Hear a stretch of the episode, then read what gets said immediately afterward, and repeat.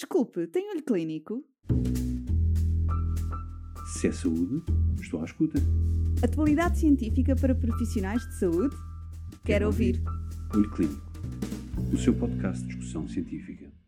Olá, bem-vindo ao Olho Clínico, o seu podcast de discussão científica. O tema abordado hoje é Art and Resistance, perspectivado pela professora doutora Perpétua Gomes, farmacêutica responsável pelo Laboratório de Biologia Molecular do Centro Hospitalar Lisboa Ocidental, Hospital Egas Muniz. Fica a conhecer as mais recentes conclusões científicas a nível das estratégias terapêuticas e da resistência aos antivirais, definidas no âmbito do 18º Encontro Europeu sobre VIH e Hepatites, realizado em outubro de 2020. Acompanhe toda a conversa e esclareça as suas dúvidas.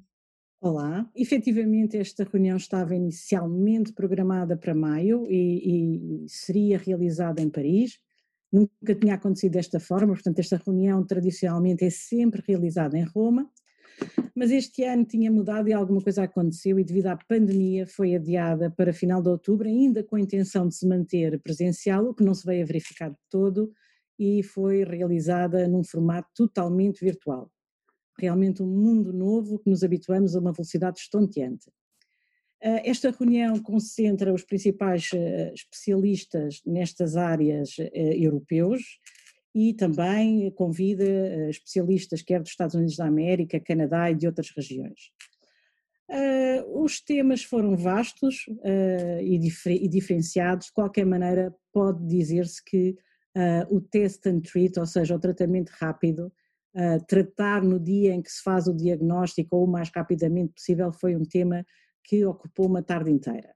Vários estudos têm vindo a demonstrar, a demonstrar que começar o tratamento antirretroviral no dia do diagnóstico, antes de se ter o resultado uh, das análises necessárias após o mesmo, nomeadamente o teste de resistência aos antirretrovirais, a carga viral, o, HLA, etc., tem mostrado ser seguro e muito bem tolerado.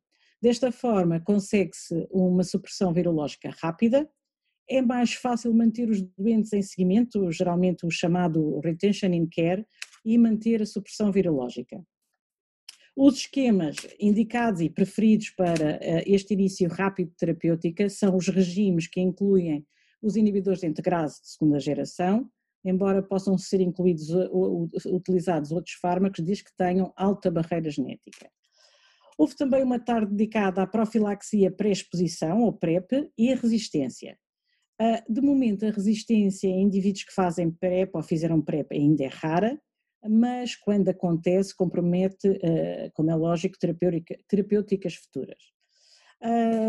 Já noutro contexto, foram apresentados vários trabalhos sobre resistência transmitida a nível europeu, a nível europeu, porque foram esses os países que apresentaram os seus resultados, nomeadamente Bélgica, a Espanha, e efetivamente a taxa de resistência transmitida, eh, de forma geral, tem-se mantido estável. A Espanha apresentou uma taxa de resistência transmitida igual a 9,1% e a Bélgica a 6,3%. Um bocadinho neste, neste seguimento, uh, houve um estudo apresentado, de, realizado por um consórcio, que é o Medit-RES, que inclui doentes HIV diagnosticados em 2018 e 2019, doentes esses de França, Grécia, Itália. Espanha e Portugal. O objetivo era avaliar a resistência transmitida aos inibidores da integrase e a taxa encontrada neste grupo foi inferior a 2,5%, eh, provando que realmente a taxa de resistência transmitida é baixa neste grupo eh, de fármacos, não comprometendo a sua utilização eh, em esquemas em regimes de primeira linha ou mesmo no test and treat. Uh, foram vários ainda os estudos apresentados que reforçam o facto da resistência aos inibidores da integrase segunda geração não ser fácil e quando acontece está geralmente associada a problemas marcados de adesão à terapêutica antirretroviral, quer seja em terapêuticas de primeira linha, quer seja em switch terapêutico, ou seja, alterações de regimes terapêuticos. Tivemos a apresentação de dois trabalhos portugueses, um de Lisboa, que abordou a relação entre os diagnósticos tardios e a resistência aos antirretrovirais entre 1984 e 2017. Este trabalho uh, encontrou uma taxa de resistência transmitida de 4,9% para diagnósticos tardios, com uma prevalência notória da mutação K103N. Uh, eh, esta taxa de resistência transmitida foi menor do que aquela encontrada para os diagnósticos não tardios, que foi de 8,9%. Um, contrariamente, quando pensamos em resistência adquirida sob pressão farmacológica, esta foi significativamente maior no grupo dos diagnósticos tardios, 62,7%, do que a taxa uh, encontrada no grupo dos diagnósticos não tardios, que foi só de 37,2%. Portanto, aqui uh, alguns dados que são importantes a ser tidos em conta para tomar determinadas medidas de forma a evitar que isto progrida e as taxas venham a ser cada vez maiores. O outro estudo português de Coimbra foi um estudo sobre a utilização da terapêutica dupla, nomeadamente dolutegravir mais lamivudina, em doentes suprimidos, uh, portanto doentes que fizeram alterações terapêuticas para um regime mais simplificado. O estudo incluiu 93 doentes e ao fim de um ano em média os doentes continuaram suprimidos com melhoria de múltiplos parâmetros clínicos. Uh, outro parâmetro que eles avaliaram também foi o aumento de peso e não foi encontrada nenhuma relação estatisticamente significativa uh, nestes doentes com o aumento de peso. Portanto, este estudo contribuiu com dados de vida real para a utilização dos regimes terapêuticas duplas. Houve ainda um trabalho que achei muito interessante, que mostrou o sucesso de um esquema terapêutico duplo, nomeadamente dolutegravir mais darunavir potenciado em doentes complexos, multiexperimentados e com multiresistência.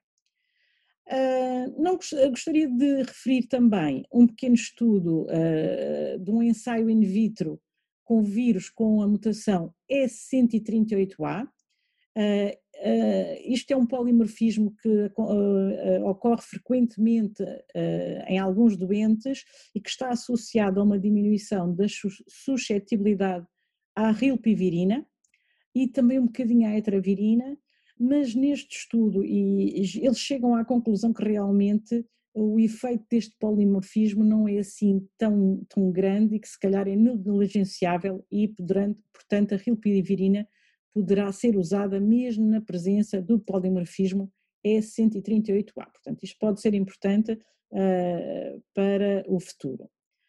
Uh, assim, uh, algo mais que eu gostava de salientar tem a ver com o facto de um estudo também in vitro sobre a atividade de um anticorpo monoclonal, o ibalizumab, no HIV-2, que apresentou resultados positivos e, portanto, a utilização deste anticorpo monoclonal pode ser uma esperança para os doentes HIV2 multiresistentes que já não têm nenhum fármaco ativo disponível no mercado. Para terminar, gostava uh, de vos falar que na última tarde do Congresso houve a apresentação de um, novo inibidor da translocação da transcritase reversa, para ser utilizado no futuro quer na sua vertente terapêutica, quer numa vertente profilaxia. Uh, neste momento, para o tratamento, uh, uma coformulação deste inibidor com doravinina encontra-se já em fase 3, uh, ah, para administração uma vez dia, e noutra coformulação com um novo inibidor não nucleosídico encontra-se em fase de desenvolvimento para administração uma vez por semana. No que diz respeito à utilização deste, deste fármaco como profilático, portanto, como profilaxia, está em fase 2 para administração uma vez por mês e ainda em desenvolvimento para administração uma vez por ano, que eu acho absolutamente fantástico. E assim vos deixo. Muito obrigada. Se é saúde, estou à escuta. Atualidade científica para profissionais de saúde? Quero, Quero ouvir. ouvir. Olho Clínico, o seu podcast de discussão científica.